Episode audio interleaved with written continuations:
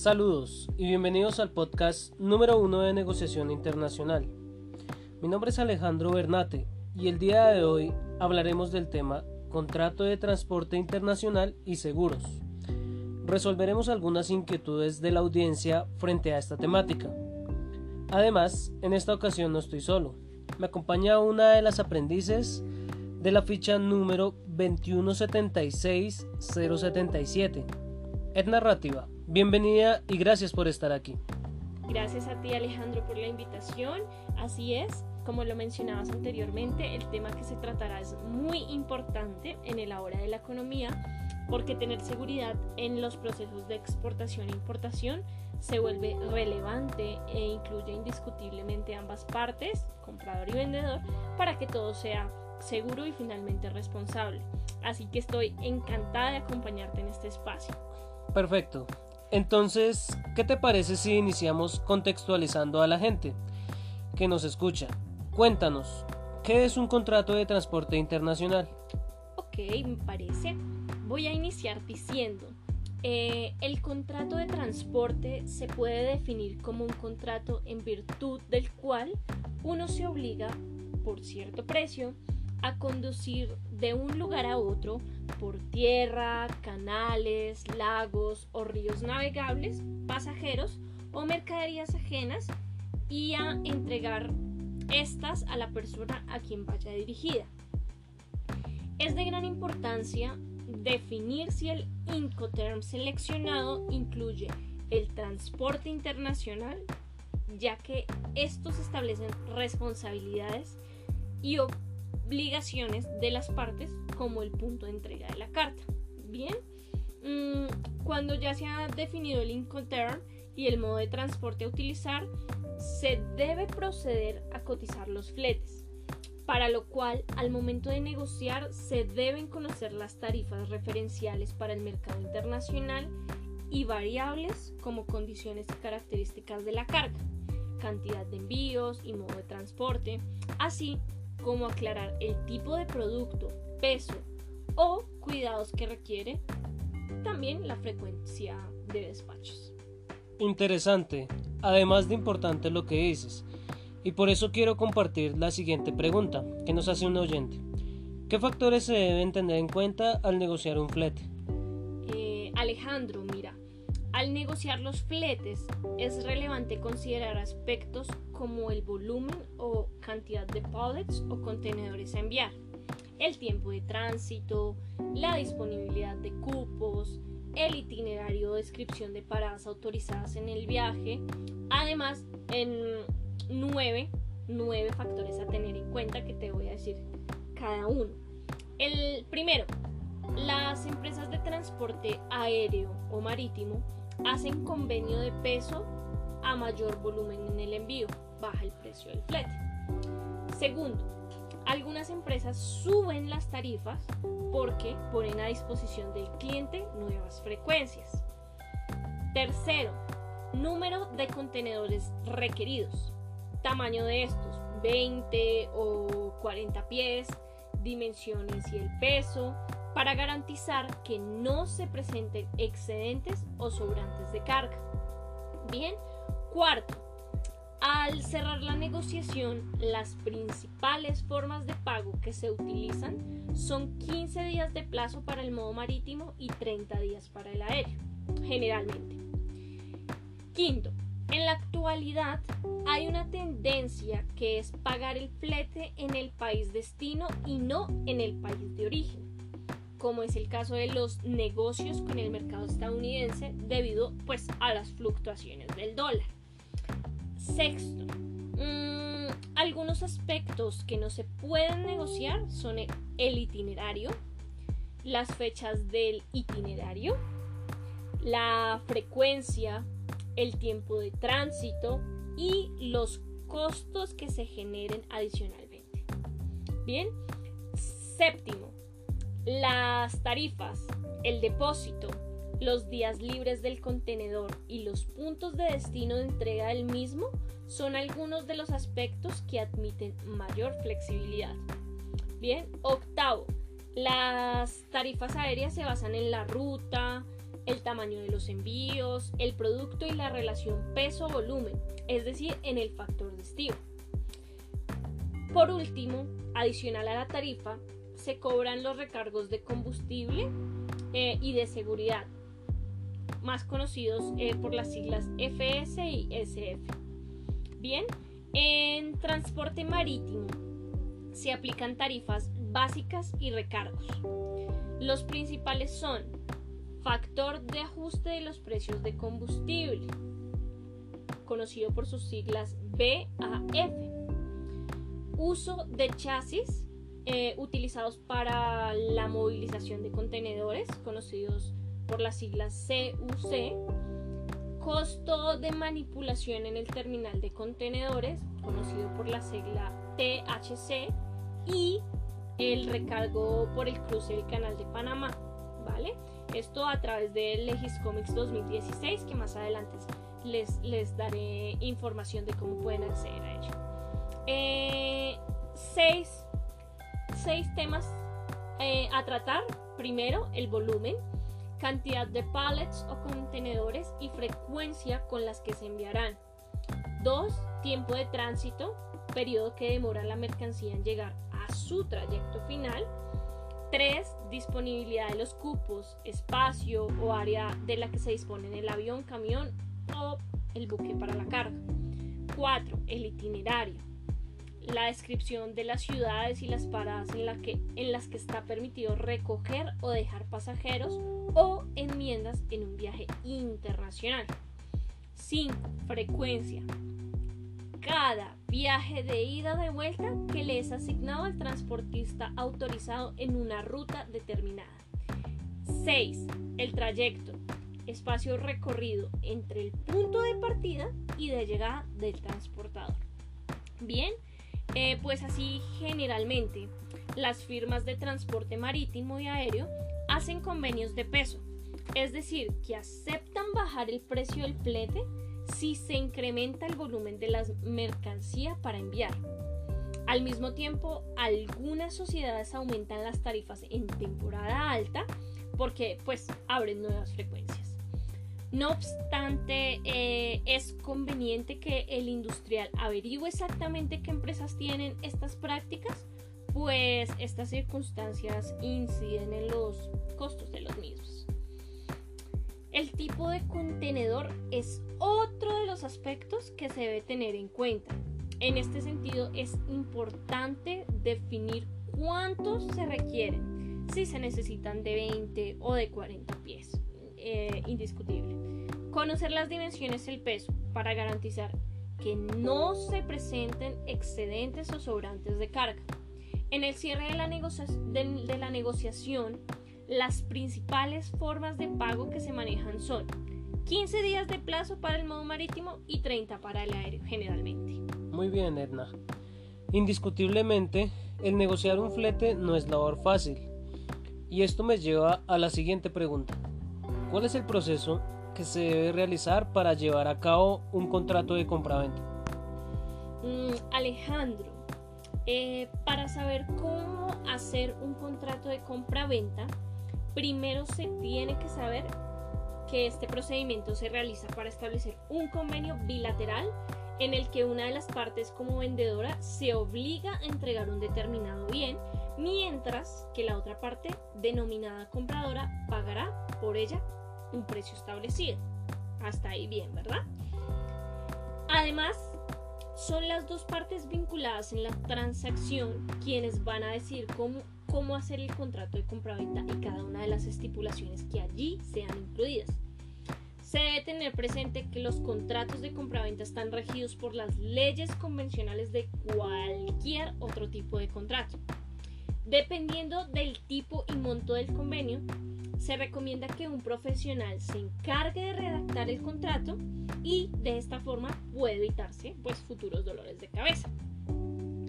Eh, es de aclarar que cuando se trate de una promesa de compra, las condiciones cambian considerablemente, ya que en este caso lo manifestado no es que se realiza una transacción, sino que se promete que en el futuro se realizará. Por ende, estos dos documentos son diferentes y por ningún motivo se deben confundir. Ahora sí, entrados a, la pregunta que me, me acabas de hacer, voy a decirte cuáles son las partes o elementos fundamentales de un contrato de compra-venta. Bien, primero, cosa u objeto. Se debe indicar y especificar las condiciones del objeto o servicio en cuestión. Por esa razón, es necesario detallar los derechos y prestaciones personales que se relacionen con esta transacción. 2. Es el valor bajo el que se estima la cosa o el objeto. La condición básica es que sea justo para ambas partes. Bien. 3. se debe especificar cómo será pagado el objeto y las condiciones para dicho pago. Si hay arras, se deben mencionar y a qué tiempo restante. Bien, 4. Personas o partes. Como ya se mencionó anteriormente, una es la compradora y otra la vendedora. Se debe incluir los nombres completos y contar con un documento de identificación vigente. 5. No se deben hacer contratos con menores de edad o adultos mayores si, sin sus representantes presentes. Es muy importante. 6. Se recomienda que el comprador saque el recibo en la oficina de registro y así se pueda verificar que todo está en orden. 7. Tiempo de entrega del objeto y cómo serán pagados los trámites notariales. Por último, demasiado importante, se recomienda el uso de dos testigos y a su vez hacer autenticar el contrato para confirmar y corroborar que ambas partes están en sus cables. Mm, muy bien, Edna. Hoy veo que todos aprenderemos algo nuevo. A todos los que nos están sintonizando, no se pierdan esta entrevista, pues es el tema de contrato de transporte internacional y seguros. Es algo que interviene a personas y empresas dedicadas a la actividad de importación y exportación y está muy interesante. Además, hoy tenemos una invitada de lujo, encargada de aclararnos varias inquietudes. Edna, nuestra siguiente pregunta la dirige un oyente y ella quiere saber, ¿quiénes intervienen en el contrato de transporte? Gracias Alejandro. Eh, respondiendo a la pregunta de nuestra querida oyente, eh, quiero decirle que se denomina un acuerdo o vínculo comercial entre dos partes en su intermedio surgen coayudantes para culminar de manera exitosa el proceso comercial. En el primer lugar se encuentra la empresa estibadora, que es quien se encarga de las operaciones portuarias de manipulación de los artículos, en este caso la parte administrativa. En segundo lugar está el desconsolidador, cuyo cometido consiste en vaciar los contenedores en el puerto de destino y notificar además la llegada. Eh, este servicio normalmente lo hacen las propias navieras de transporte internacional de mercancías. ¿Vale? En tercer lugar está el consolidador, quien es un intermediario entre los armadores y los cargadores. Como tal, este se encarga de reunir en contenedores las mercancías que llegan al puerto y se las consigna a la gente anteriormente citada. El desconsolidador en los puertos de destino también es un servicio que suelen prestar las navieras. Eh, yo quiero saber, Alejandro, si tú has escuchado, eh, sabes, conoces, has oído a alguien hablar sobre shipbroker. Mm, no, Edna. El término me parece familiar, pero no lo tengo dentro del radar. ¿Nos podrías ampliar la información acerca de ese término? Claro que sí, para eso estoy. Mira, eh, como tal, el término shipbroker es una figura intermediaria, pero que en esta ocasión entra un armador. quien dispone en el buque y un fletador que necesita este servicio. El shipbroker es quien negocia con ambos las condiciones de transporte preparando los documentos legales necesarios. La compañía naviera, como su nombre lo indica, es la empresa que trabaja con buques que les ha cedido a los armadores, actuando como portador de contrato de transporte internacional y fletante en pólizas. Otro agente importante dentro de este proceso es el armador, quien es el propietario de los buques y quien puede trabajar con ellos o cederlos finalmente a compañías navieras. Finalmente, están los consignatarios marítimos o consignatarios de buques. Ellos actúan como representantes de las navieras o armadores de los diferentes puertos internacionales. Sus funciones son variadas, desde recaudo hasta gestión y administración como tal de la flota. Perfecto, Edna. Es interesante saber todos estos términos que nos acabas de decir. Continuemos. ¿Qué documentación se debe contemplar en un contrato de transporte internacional? Bien, em, en el transporte marítimo, la documentación necesaria para efectuar la operación de exportaciones es la siguiente, mira. Primero, el recibo a bordo. Es un recibo provisional que demuestra que el cargador ha efectuado el embarque de la mercancía. Segundo, la lista de empaque, que es una relación detallada del número de empaques y de su contenido. Sirve para simplificar el trabajo de los inspectores de aduana.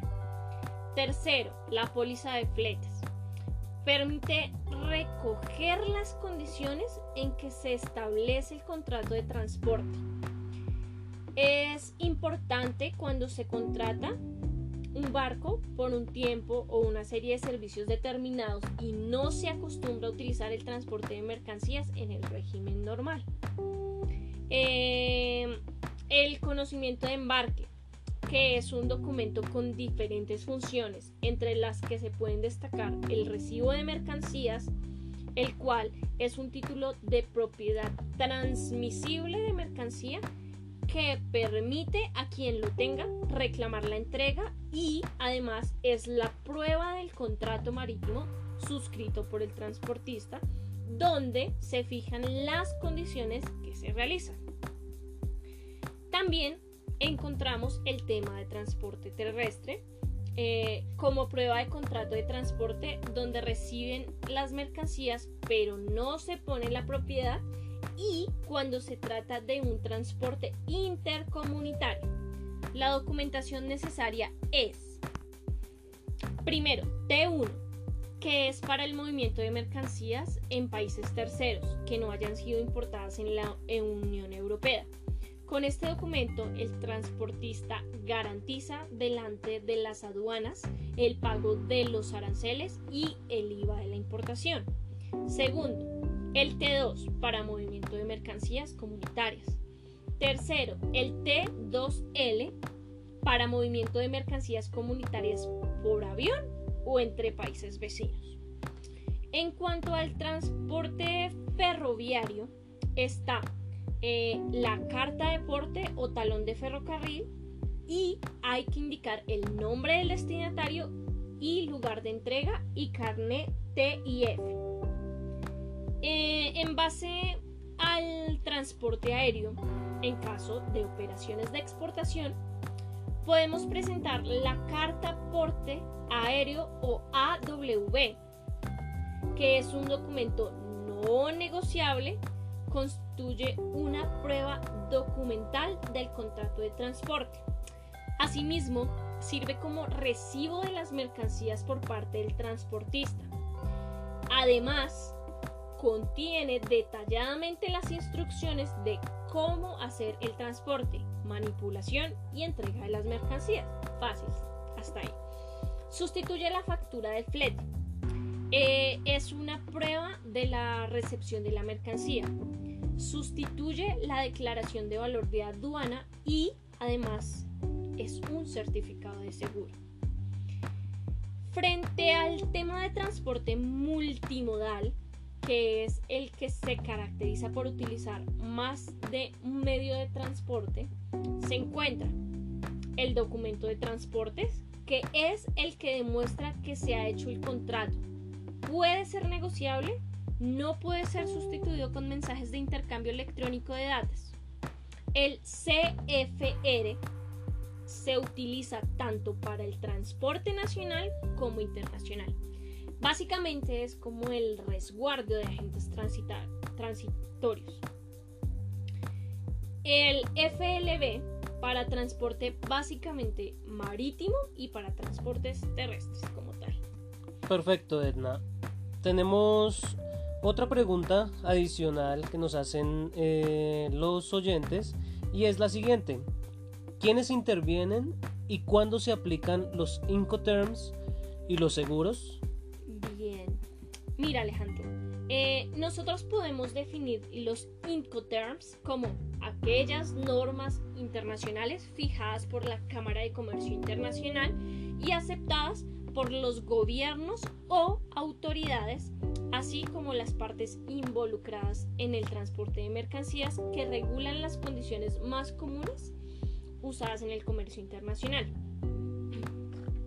El, objetivo de esta es establecer un conjunto de normas internacionales para interpretación de los términos más utilizados en el comercio internacional, de manera que se puedan evitar disputas, malos entendidos y conflictos en general al interpretar dichas condiciones en diferentes países, entre los aspectos más comunes tenemos interpretación errónea de los acuerdos, ¿quién debe soportarlos? ¿La responsabilidad es del comprador y el vendedor? ¿Quién asume las pérdidas en caso de producirse? En base a estos interrogantes, se estructuraron 11 diferentes Incoterms, los cuales deben tener las siguientes reglas. Se distinguen entre aquellos que pueden ser usados en cualquier medio de transporte y los que solo pueden usarse en transporte marítimo. Se utilizan en contrato de compraventa entre comprador y vendedor. No se difunde el contrato de transporte y hay condiciones no contempladas en los Incoterms y quizá sea necesario especificar lugar, fecha de entrega, quién efectúa la carga, requisitos de transporte, em, entre otros. Hay que tener presente que los CIF, CFR, CIP y CPT no son contratos de llegada, ojo a esto, sino que son contratos de embarque. ¿Esto qué quiere decir? Significa que el lugar de transmisión de riesgo se sitúa en el lugar de salida. Las letras iniciales de Incoterm nos indican dónde se produce la transmisión de riesgo. Por ejemplo, X-Works cumple con la obligación de entrega de la mercancía en sus instalaciones fabriles, es decir, fábrica, lugar de producción, donde se genera la mercancía que pues es básicamente el vendedor. Si comienza con C, con la letra C o con la letra F, el riesgo se transmite en origen de la carga. Por lo tanto, aunque el vendedor satisfaga el importe del flete de riesgo, se traspasa el comprador en el lugar de la carga de origen. Si comienza por D, el vendedor asume el riesgo hasta que la mercancía llegue a destino y en la actualidad se utilizan los, los, los Incoterms 2010 frente a los antiguos que eran del año 2000. No obstante, estos últimos nombrados pueden seguir utilizándose si las partes del contrato de compraventa así lo requieren. Como herramientas de negociación, eh, los Incoterms, además de indicarnos los términos y condiciones de la entrega de la mercancía, son importantes herramientas de la negociación internacional. En muchas ocasiones nos pueden servir para conformar la operación de un acuerdo comercial a largo plazo y no hay que subestimar su utilidad. Eh, en cuanto a los seguros, encontramos al importador como persona física y jurídica que está habilitada para introducir mercancías hasta un territorio determinado. Seguidamente estaría el exportador, figura física y jurídica, que se encarga de vender todo lo que una empresa produce. Tenemos también al despachante de aduana o agente de aduana, que es la persona física que tiene las facultades para realizar el despacho de mercancías para la importación y exportación.